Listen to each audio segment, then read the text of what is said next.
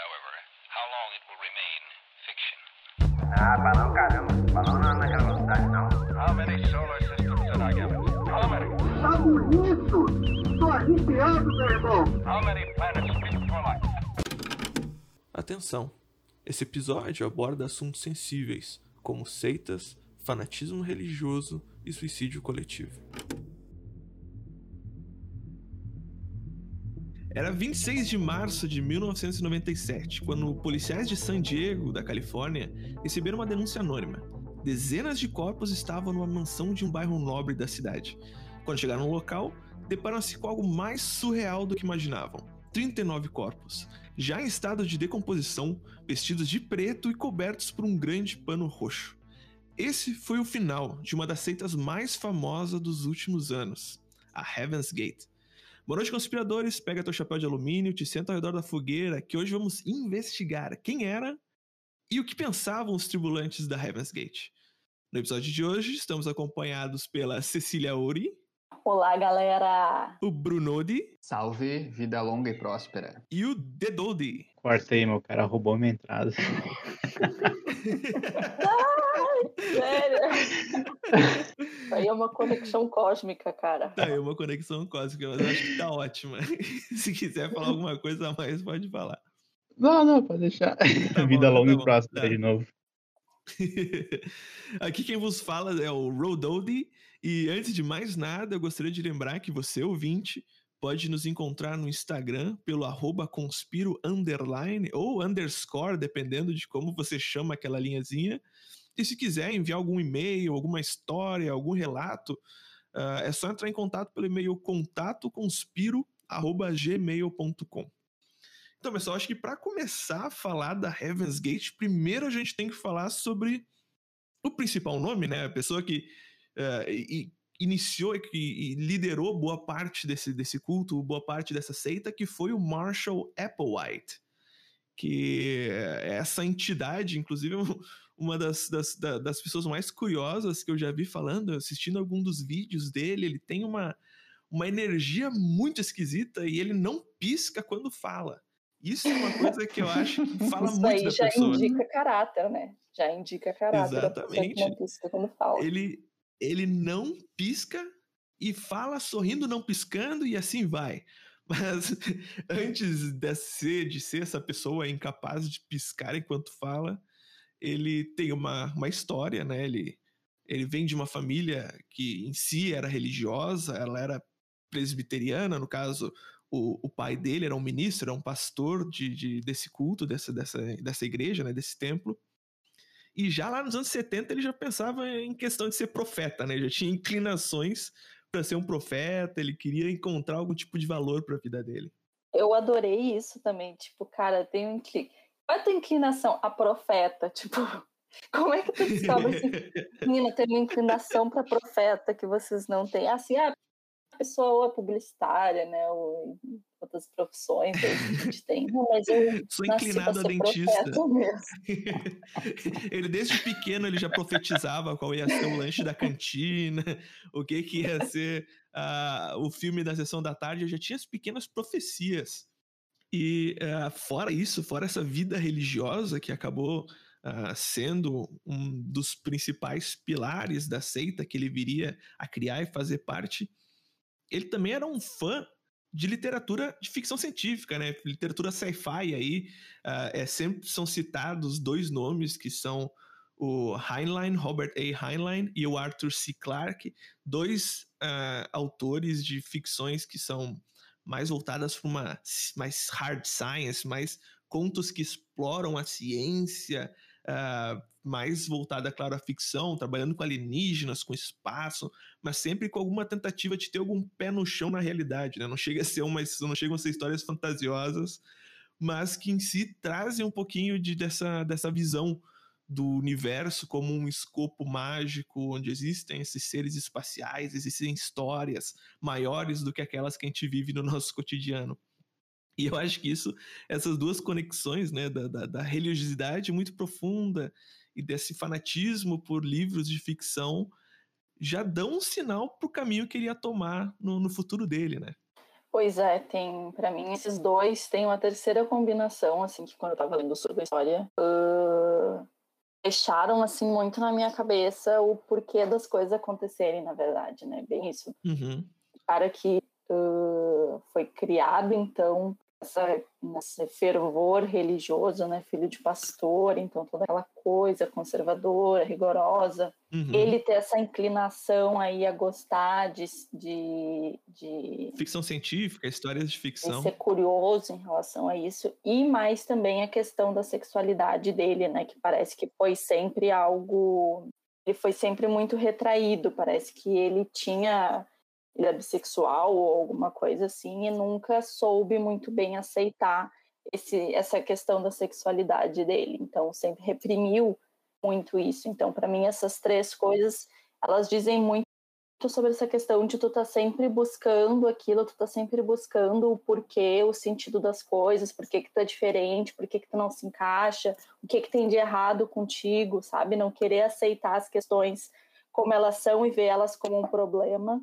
Uh, e acabar talvez entrando nessa neura, assim, né? E, te levar dentro dessa neura e levar os outros dentro da neura contigo. Sim, tudo isso acaba se somando, todos esses fatores acabam se unindo.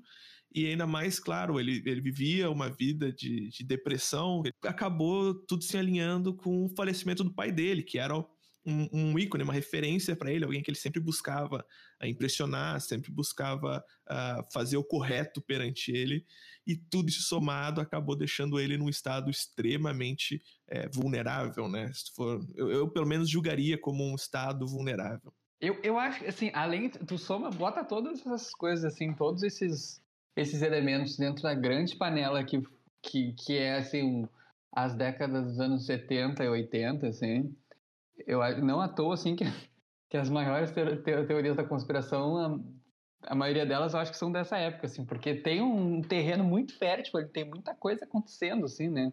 E, sabe, esse movimento, assim, das pessoas, dessas comunidades religiosas, ocultismo, um, esse movimento das pessoas tentarem entender a essência da vida, assim, acho que até hoje a gente tem ainda essa, essa ideia, assim, de tentar explicar o inexplicável, assim, mas alguma coisa aconteceu ali nesse período, assim, que deixou as pessoas fervorosas, assim, a ponto de matar umas às outras para tentar descobrir Sim. o que estava acontecendo, assim, né? Foi a era de aquários, né? Junto com os hippies ali no final da década de 60. Esse redescobrimento do que é viver em sociedade, e, e nem tá comentando, né? Esse fervor, esse borbulhar social que aconteceu ah, no mundo inteiro, né? Não só nos Estados Unidos, mas no mundo inteiro nessa década. É, essa época aí, uh, o azar do, do, do, Marshall é que ainda não existia coach, né? Senão ele estaria vivo ainda. Se tivesse um coach... Se ele virasse, né, um coach, ele ia estar tá vivo. É, é verdade. Não, poderia não, ter virado um coach. Não precisaria ter um se matado. De culto. Seria ele o pai dos coachings? Seria o primeiro coach, né? É... O primeiro coach da era moderna. Primeiros. Eu acredito nisso, hein? da era de aquário. Mas antes de virar um coach da era de aquário, ele teve uh, um encontro que foi fatídico, o verdadeiro divisor de águas da vida dele, que foi quando ele conheceu a Bonnie Lou Nettles, que ela, no caso, uh, trabalhava num hospital psiquiátrico e daí aí que fica uh, algumas divergências, como é que os dois se conheceram nesse hospital. Ele diz que foi para conhecer um amigo. Tem pessoas que dizem que ele estava internado nesse hospital, mas de um jeito ou de outro, essas duas pessoas se encontraram, se conheceram e a partir dali conhece, começou uma coisa muito louca que é toda essa seita, todo esse culto. É muito louco, ele conseguiu encontrar alguém no nível dele, assim, de Exato, para todo pé torto tem um chinelo torto, né? Não é assim que Cara, daí tu vê que realmente, assim, não sei se é Deus, alguma figura, uma entidade maior, realmente aí, nem ela mesma disse, botou os dois nesse caminho e ninguém tirou essa doideira, cara. Porque, assim, os papos uh, também que a gente encontra deles é que, assim, a gente é destinado a fazer isso, a gente. Uh, nos botaram nesse caminho para a gente seguir, sabe? Umas coisas muito assim. Sim. Divinas, né? São pensamentos de, de divindades dentro da, dessa relação dos dois e o que que uniu os dois, né? E que forças que trouxeram essas pessoas a estarem juntos uh, nessa história. Uh, e, e essa, esse relacionamento, né, eh, começou, claro, com essas trocas entre os dois que discutiam sobre misticismo, discutiam sobre as possibilidades do divino e, assim como a Cecília estava falando, eles acabaram construindo uma narrativa onde eles se autoconsideravam mensageiros divinos, né, que eles tinham ali uma missão maior do que eles sabiam que tinham, ou seja, maior do que só estar vivo na Terra, eles tinham que expor uma verdade, eles tinham que espalhar uma mensagem. E a partir disso eles começaram a se debruçar para tentar entender qual é que era essa missão deles, né? Isso é outra coisa também, né? Tipo, eles deviam realmente ter uma relação tão profunda assim e tão a fundo nesse essa viagem deles que passaram realmente a acreditar que não, não é só a gente que precisa ficar com esse conhecimento, sabe? O mundo precisa entender, pensar como a gente está pensando, ver essas coisas, acreditar. Então, realmente era uma verdade para eles tudo aquilo, sabe? E muito criado do que eles concebiam do mundo, sabe? Assim, de onde vinham essas coisas, sabe? Ah, era Bíblia com religião, com um pouco de astrologia, com um pouco de aliens, com ficção sabe? Era uma criação assim Sim. de mil universos que eles acreditavam naquilo mesmo. Eles acreditavam e eles encontravam as respostas, né, de forma subjetiva nos textos que eles liam. Eles observavam essas histórias, esses relatos bíblicos, eles liam teorias, né, que daí vão desde estudos de cristologia, de ascetismo, que é essa filosofia de uma vida não erótica, né, que, que até virou um dos principais pilares depois do Heaven's Gate, e até mesmo chegando a escatologias da, da, de formas uh, de como lidar com a realidade. Mas eles começaram a se debruçar nisso exatamente para tentar justificar essa forma como eles estavam se enxergando, enxergavam o mundo, enxergavam a realidade e aquela velha história, né? Se tu lê o suficiente, se tu quer ver o suficiente, tu vai encontrar os, as evidências, tu vai encontrar as correlações, né? A, a, ponto deles começarem a se identificar dentro dos eventos bíblicos. Estavam lá em tal passagem da lá das revelações, e ah, putz, é eu e tu aqui, é, Bonnie, tu não tá vendo que somos nós dois aqui nesse evento bíblico? Como é que a gente não sabia disso? Os caras criaram as próprias verdades deles, assim, né? Eles eram os primeiros fanfiqueiros, né? Eles estavam criando literalmente fanfics da Bíblia. Eles pegavam assim, ah, ah, Jesus estava ali, bom, Jesus é eu, tá? E tu vai ser quem? Tu vai ser Deus, então. Eles, eles realmente reinterpretavam. É ah, hoje eu quero ser Jesus. Ah, hoje tu vai ser Deus. E essas fanfics foram criando um nível de uh, realidade para eles que o Apple White chegou ao ponto de, junto com a Bonnie, né, sempre os dois juntos, de se autodeclarar a reencarnação de Jesus.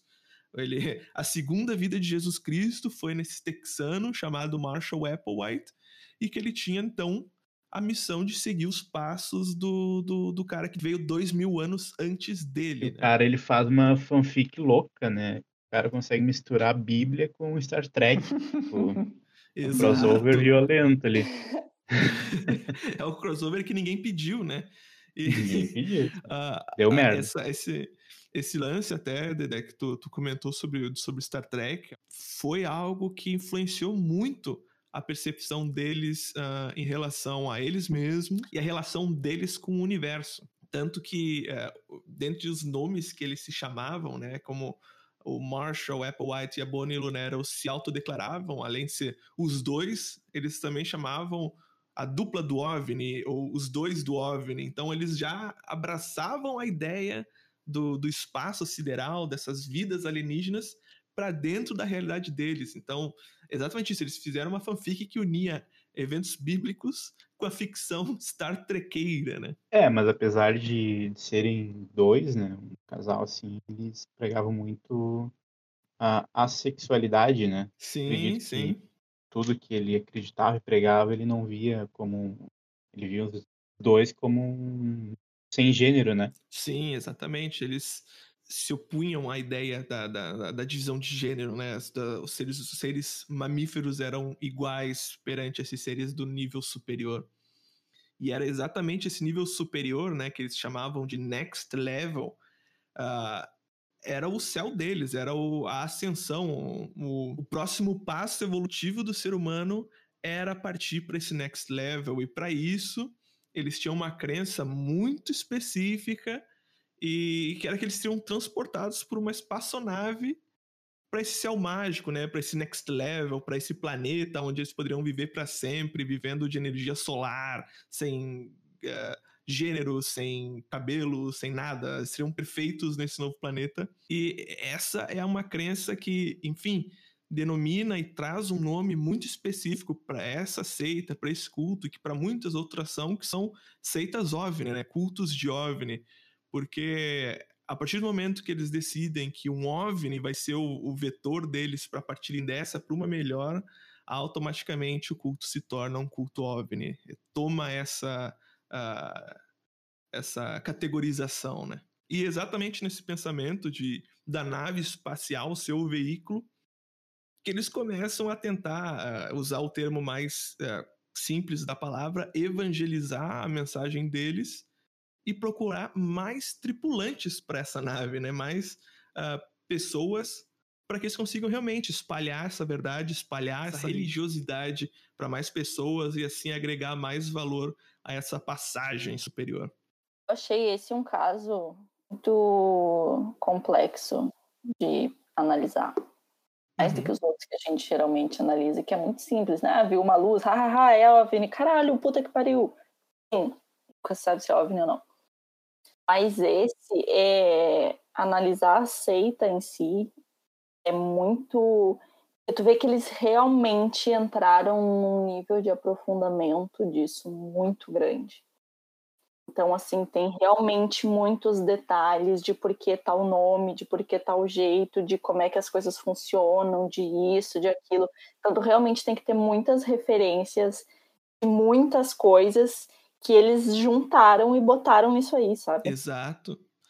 E era e é uma, uma construção que ela não foi escrita na pedra, né? Com o tempo, com a evolução das crenças deles, a seita também foi se adaptando, né? Foi abrangendo mais uh, verdades, abrangendo mais versões sobre o que, que é e o que, que não é. Uh, existem coisas, claro, que são mais voltadas para o convívio deles, que eles tinham uh, não só a questão dos nomes, né? Que a gente até trouxe como referência na abertura do programa, mas os dois principais lá, o Apple White e a Nettles, eles assumiram nomes específicos para seita, né? O, o Apple White ele era o Boi Bip e a Nettles era Doity, que são dois uh, sons, né? São duas representações de sons que eles acreditavam muito nessa correlação da música com energia e com a espiritualidade. E os membros também uh, introduziram novos nomes para si, né?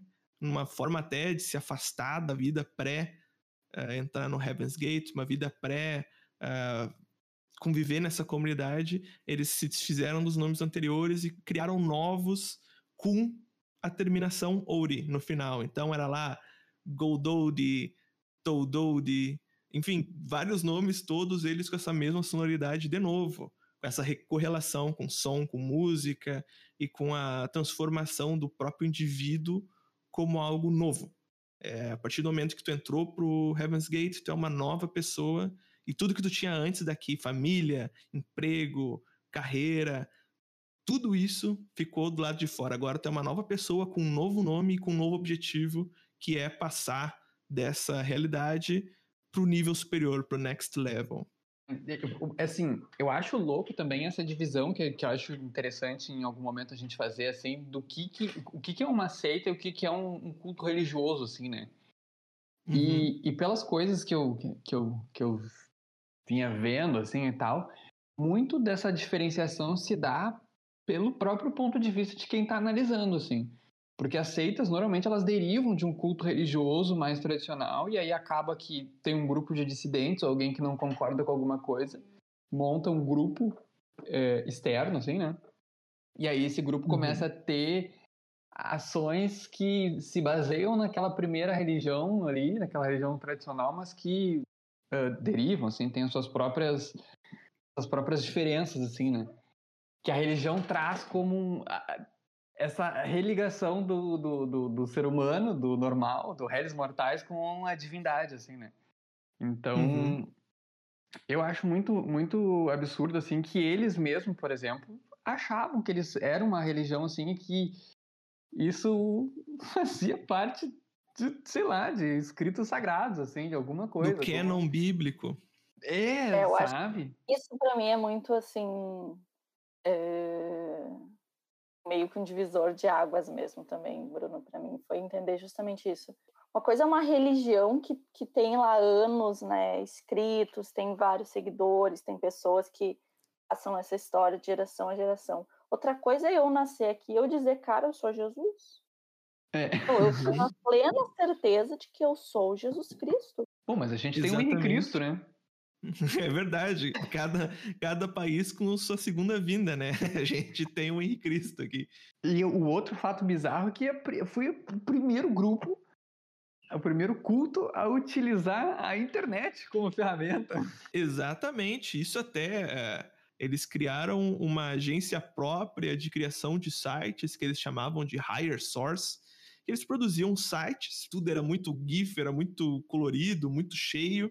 E eles produziam sites para clientes, entre aspas, aqui, normais, né? Não necessariamente vinculados a- a- ao Heaven's Gate. Eles eram como qualquer outra produtora de sites da época, mas no caso, todo o dinheiro que eles arrecadavam se transformava em eh, material interno para eles consumirem, para eles sobreviverem, né? Nesse período que eles ainda estavam. O Na pai Terra. dos coaching e o pai do marketing digital. Ele. Exatamente. Só o falta ser do marketing mundos. multinível. à frente do seu tempo.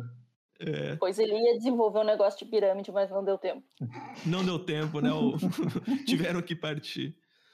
Eles fizeram, no caso, eles, o- os dois líderes, né? O Apple White e a Neros, eles fizeram um movimento muito interessante que foi não ser uma crença de especifi- especificação religiosa, ou seja, eles não eram uma crença católica, eles tinham várias coisas de cristianismo, né, de, de- de- que, que envolviam Protestante até, né? é, eles o pai dele traziam era coisas de judeus, de católicos, de protestantes, eles traziam um pouco de cada um que permitia também que pessoas de diferentes eh, origens religiosas pudessem entender o culto deles e entender o lugar deles nessa história e nessa realidade. não sei né? se esse pessoal, ele, eles tinham um vazio existencial, aquela geração pós-guerra ali, ou a droga que eles usavam ainda era muito forte, era muito Uhum. pura.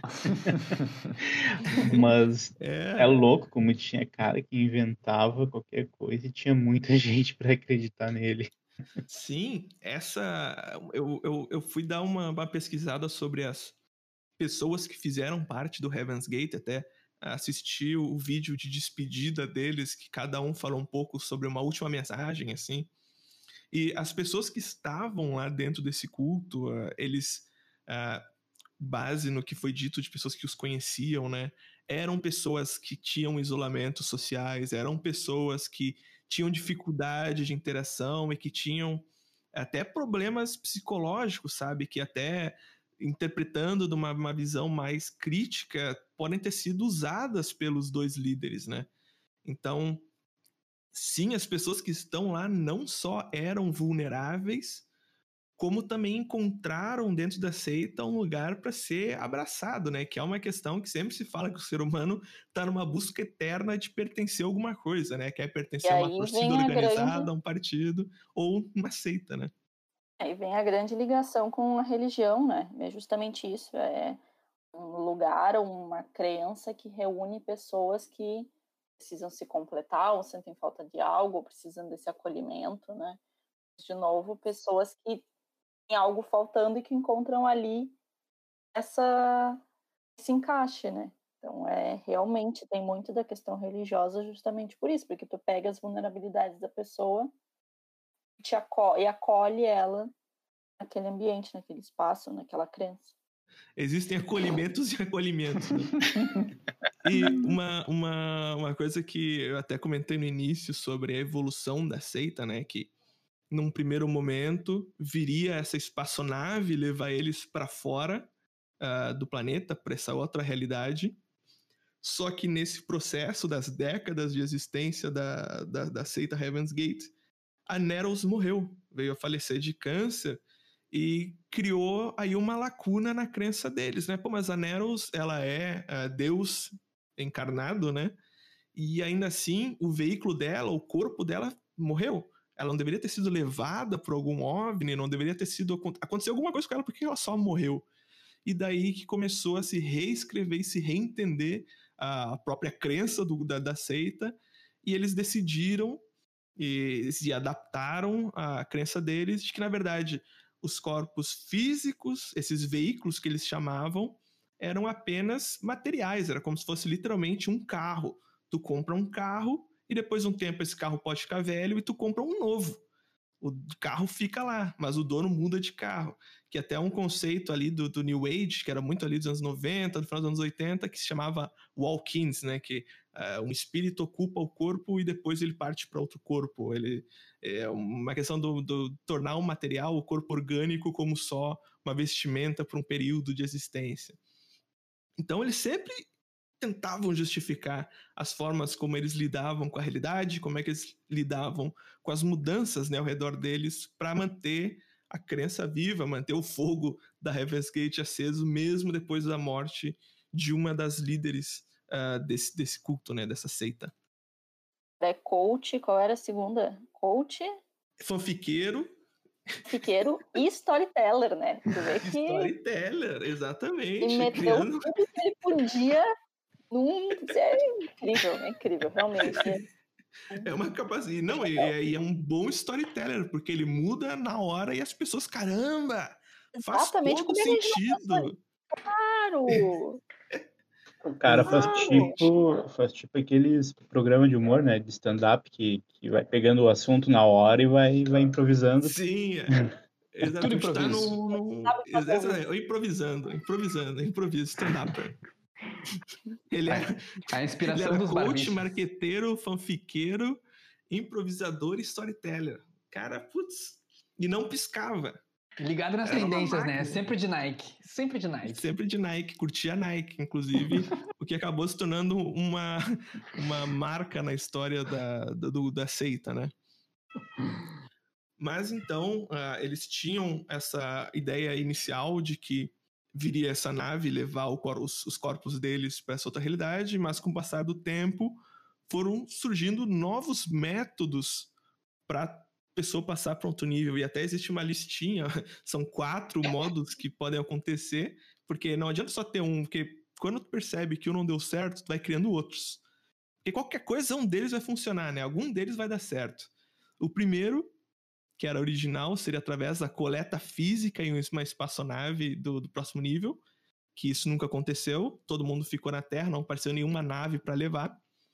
A segunda forma seria através de morte natural, morte acidental ou morte por violência aleatória, ou seja, se tu fosse assassinado, a ah, graduada seria levado para algum lugar, seria levada, assim como a Neros, no caso ela morreu por morte natural, ela foi levada pela, pela nave hipotética para essa vida no planeta mágico deles. Por morte natural, não. Ela, ela tava com muita energia, por isso que ela teve que subir.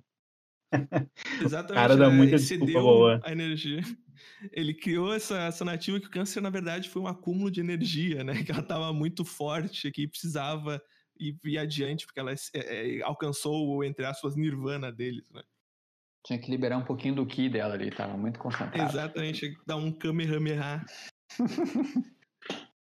a terceira forma, e até a, a terceira forma, ela é muito próxima circunstancialmente da seita deles, que foi depois que eles viram o caso de outras seitas americanas, como a seita de Waco e a Ruby Ridge, onde, enfim, as- a, polícia interveio e matou pessoas na hora, na forma de, enfim, eh, quebrar esses grupos.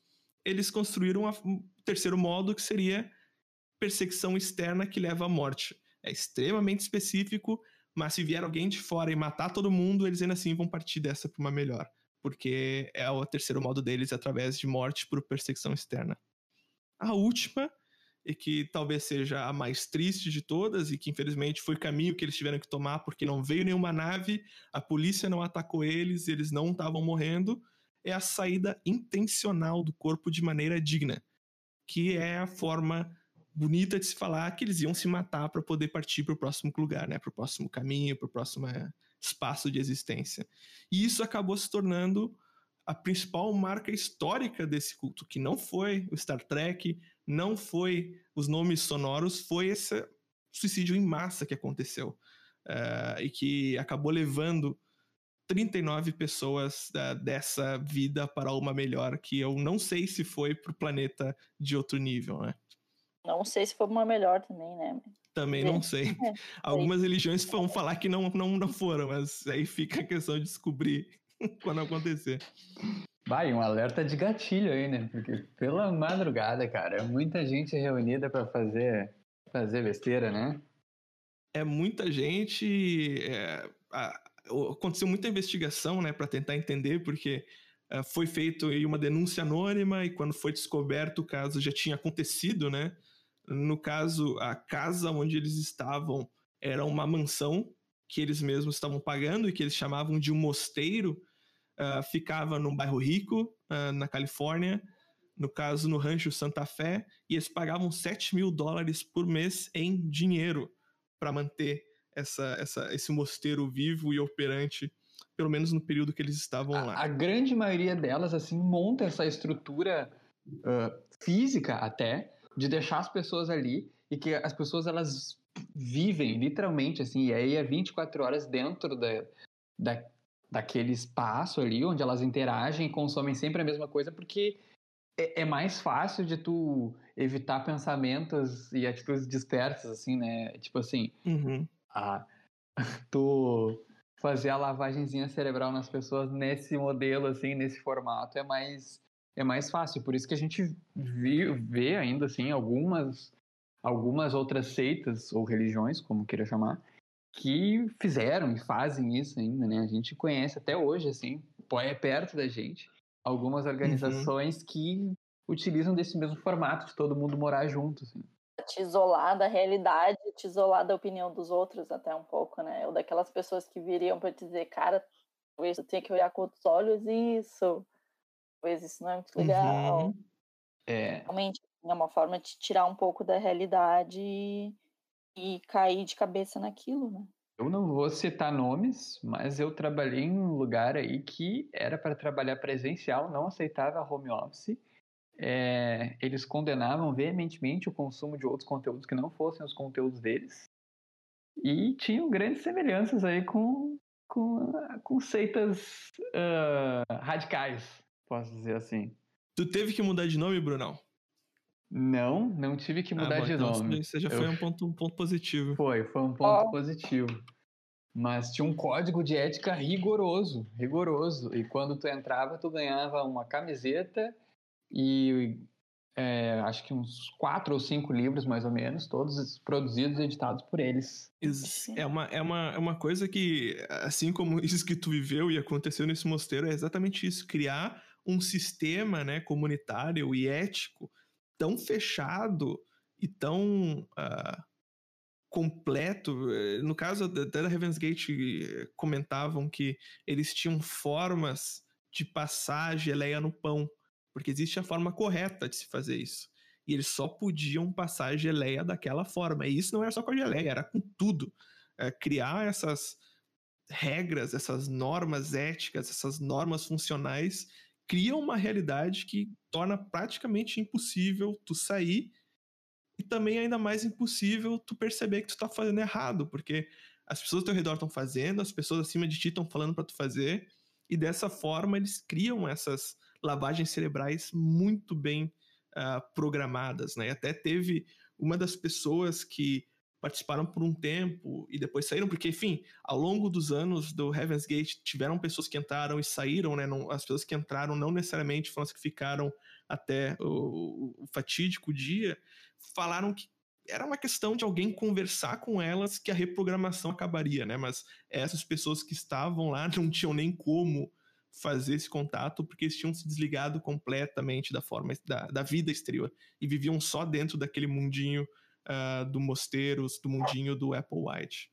E eles, uh, quem saía né, da, da, da, seita, eles inclusive ajudavam financeiramente né, para Daqui a pouco até no sentido de tu tirar aquela pessoa contaminada ali de dentro que que ia contra regra de, as regras deles, que Uhum. desestimulava tu acreditar no, no teu pensamento, uh, tu não podia ter curiosidade, tu devia seguir aquelas regras deles para tu não ter nenhuma brecha de pensar diferente em algo que pudesse afetar logo ali na frente. É, é, ser- realmente afastar a pessoa que poderia criar, a- botar a pulga atrás na orelha dos outros membros, né? Então tu afasta, tá, vai embora então. Mas não converte pro, pro lado oposto as pessoas que estão aqui dentro, né? Então, ah, tudo isso, né? Toda essa, essa comunidade, toda essa história, toda esse, essa narrativa construída por décadas pelo Apple White e pela falecida na época Neros, juntou e acabou ah, se encerrando no, entre dia 19 e 20 de março, onde 39 dos membros ah, se mataram a partir do consumo de uma droga específica. Esse, o Heaven's Gate foi algo planejado e extremamente calculado, talvez pela forma como eles enxergavam, né, os métodos e as metodologias de convívio. E no caso, ah, aconteceu as mortes e só foram encontrar aí a polícia alguns dias depois. E a imagem marcante foi o Nike Decades, preto e branco. Todos estavam usando o mesmo tênis Nike. Uns dizem que era porque o Apple White era muito fã da Nike. É, outros dizem que foi porque eles tiveram uma boa promoção e conseguiram um dinheiro bom para comprar vários Nikes iguais. Então eles cometeram esse, esse, esse atentado. No caso, eles estavam esperando o cometa Halley-Bopp, que ia passar por cima da, do planeta Terra, estaria passando próximo do planeta Terra. E esse cometa estaria sendo seguido por um OVNI, por esse objeto, por esse transporte espacial. E eles iam cometer esse, essa, essa saída digna, como eles diziam, e a alma deles entrar na nave espacial e ser levada para o planeta mágico, onde eles viveriam eternamente em felicidade, bebendo energia solar. Mas isso foi o desfecho de uma história que, enfim, é, o site deles está aberto até hoje, até se as pessoas têm curiosidade para conhecer um pouco mais. eh, O site está lá, ele não é atualizado, mas ele é mantido online por dois membros que ainda estão vivos. Ah, então, tem dois membros da Heaven's Gate que ainda mantêm o site eh, pagando a hospedagem, pagando a atualização, e provavelmente eles devem estar muito puto porque eles estão até agora esperando e nunca passa a nave de novo para levar eles de volta. Mas os caras estão lá esperando ainda. Eu acho que o Apple Wide não vai voltar para buscar eles, mas eles estão lá, mantendo o site de pé e respondendo e-mail. Tem gente que consegue mandar e-mail e recebe respostas. O cara perdeu o trem e tá lá, sentado, amargando. Tá lá. Alguém teve que ficar para cuidar o site. Como é que é o nome Mas daquele eu queria filme do saber. cachorro? O cachorro do Richard Gere lá. É. Ficou os cachorros, dois cachorros do Richard Gere, meu, esperando o Richard Gere. Mas agora eu queria saber, depois desse final um tanto quanto sombrio, a opinião de vocês sobre esse, sobre esse evento, sobre a seita e o que, que poderia ter levado realmente. né? Eu sei que a gente tocou vários pontos sobre, sobre a, os motivos e as, as conclusões que levaram várias pessoas a pertencerem à seita, enfim, decidir que esse era um final justo. Eu queria saber a opinião de vocês, o que vocês acharam dessa história, o que vocês tiraram disso, né? Cara, eu acho assim. Primeiro, em relação ao Marshall, tudo aquilo que a gente falou lá no começo, era uma pessoa que claramente, como todas as outras, tinha questões mal resolvidas consigo mesmo. Mas ele não conseguiu da melhor forma clarear as coisas para ele, então acho que ele buscava todo o conhecimento que ele buscava, mas eh, atrapalhava do que auxiliava ele nessa busca in- interior, nessa paz interior que ele, que ele procurava, né? Uhum. a questão psicológica, a questão uh, de fato dele ter depressão. Tem alguns relatos que dizem que ele também era esquizofrênico, então que ele poderia sofrer de outras doenças psiquiátricas, psicológicas, né, pesadas, que podem ter contribuído assim para ele criar a realidade, ou essa narrativa que se tornou uma realidade para ele, que se tornou uma realidade para Uhum. para outras pessoas também, né? Que acabou se tornando realidade para outras pessoas também, por tudo isso que a gente já comentou também, pessoas que são vulneráveis ou estão numa situação vulnerável, uh, talvez era uma geração pós-guerra ali que realmente não sabia lidar muito bem com isso, então uh, são vários fatores de vulnerabilidade para mim que chegaram a isso e Uhum. não, não consigo acreditar muito nessa nessa história toda deles, nessa crença todas deles. Uhum. Foi uma, uma busca que eles tinham e não encontravam em outro lugar, né? Alguma uma forma de Exato. entender, de lidar, de sobreviver e acabaram encontrando um lugar muito próximo da zona de conforto deles, né? E tu, Brunão, o que que tu achou? Cara, eu concordo com, com tudo que a Cecília falou, assim, com tudo que a gente debateu. Eu também não consigo acreditar. é, é, é, a gente agora tem uma, uma divisão aqui, né? Eu acredito e olho com muita atenção, assim, para essa história do Heaven's Gate toda, assim, ela tem uma série de elementos que eu acho que são aprendizados muito importantes, assim, né? É, a, a, eu, acho que a, a pira deles, assim, a, o, o que eles imaginavam ah, é algo totalmente fora do, do, do possível, assim. Mas essa coisa de tu ter um, um, um líder, um, um guru, um mestre, um, Um coach. um coaching, Nada sabe? contra os coaches. Nada contra, mas eu acho que isso é muito delicado, né? A gente tem outros exemplos, assim, de pessoas, e, e a maioria deles são todos polêmicos, assim, né? O Osho, o, o, o João de Deus, assim, pessoas que estão envolvidas em, em, em maravilhas, mas também em catástrofes, né? E eu acho que é Uhum. isso, pegam as pessoas, pegam no sentido de, de, de conquistam seguidores, assim, pessoas que estão fragilizadas, que precisam de um, de um suporte, assim, né? Essa, para preencher essa lacuna, essa coisa, assim. E, e, e acabam conseguindo, assim. Vou usar um. Não vou usar a palavra manipular, mas, assim, induzir, talvez, ou colocar um. Um, um lado Facilitar só um pensamento. facilitar um pensamento. Eu não quero, não quero julgar né, nenhuma das, das, linhas de pensamento, mas é muito delicado, assim. Eu acho que ah, a gente tem que olhar com muito cuidado para todas essas organizações, assim. Mas é bem isso, é a procura de um líder, né? Procura de, de eh, uma referência, né? Pode ser o suficiente para levar uma pessoa a fazer loucura. É, fãs de músicos, muitos fazem loucuras. né? John Lennon tá aí pra comentar, né? Cara, eu acho que, como a gente tinha comentado antes, né, ele tem algumas questões de sexualidade, talvez fosse um problema para ele. Ele tem uma admiração pelo pai dele, né, que ele dizia que o pai dele era um ser divino, ele não era humano. E acho que somando esses problemas sexuais dele na faculdade, que ele voltou para casa, somando com a morte do pai, que foi a princípio inesperada, que ele entrou numa depressão. Eu acho que isso criou assim um um mundo paralelo na cabeça dele que que provavelmente ele gostava de séries, provavelmente ele era repreendido, provavelmente, provavelmente ele ah, não aceitou a morte do pai e ele uniu tudo isso numa numa história que foi aceita dele, né? Uhum, As pessoas eram sexuadas, as Uhum. pessoas iam para um outro lugar, as pessoas eram cascas, né? Ele não aceitava, exatamente, ele era um parou de só. ele parou de aceitar a vida dele, né, num certo momento.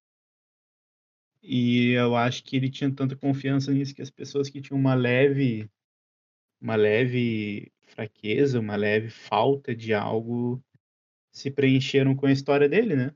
Seguir, Uhum. quiseram acreditar e o cara foi convincente. Eu acho que é bem, bem algo assim, pegou um momento de, de informação que o mundo tava mudando muito, né? Star Uhum. Trek naquela Tá vindo época tecnologia, que nem a gente... Exato, a- as obras de ficção e, e até é, mesmo, como a gente comentou, a própria internet, né? A forma como a informação estava sendo proliferada, o que que... A fake news, né? Já existia naquele tempo. A, a- o- como é que tu verifica se é verdade ou não? e daí ele chega com esse papo, assim, de pessoas estão ali, vão para um outro lugar, e vão encontrar os alienígenas, acaba sendo aceito pelas pessoas, né?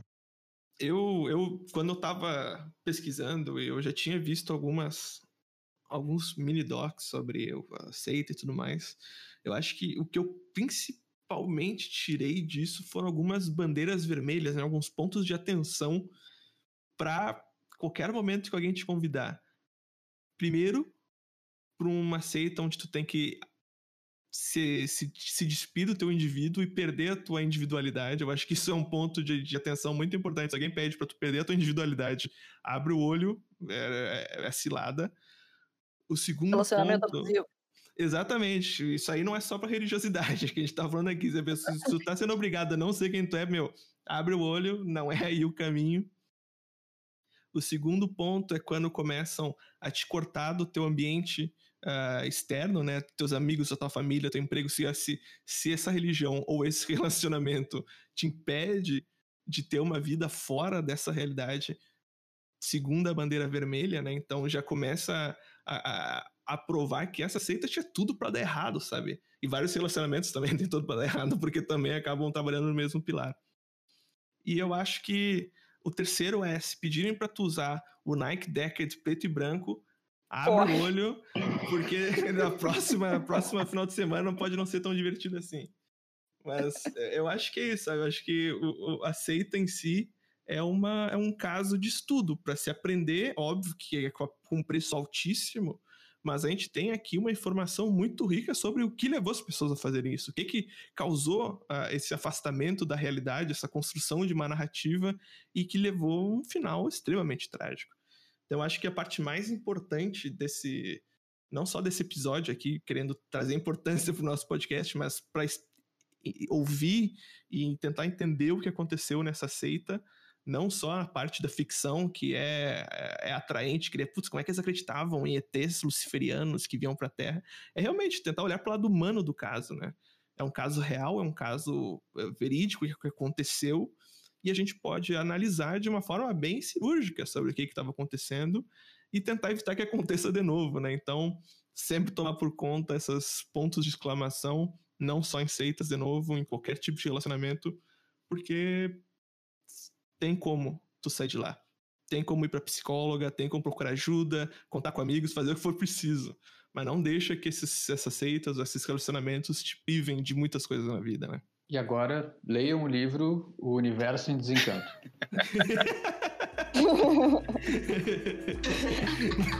ah, Comprei aqui meu curso.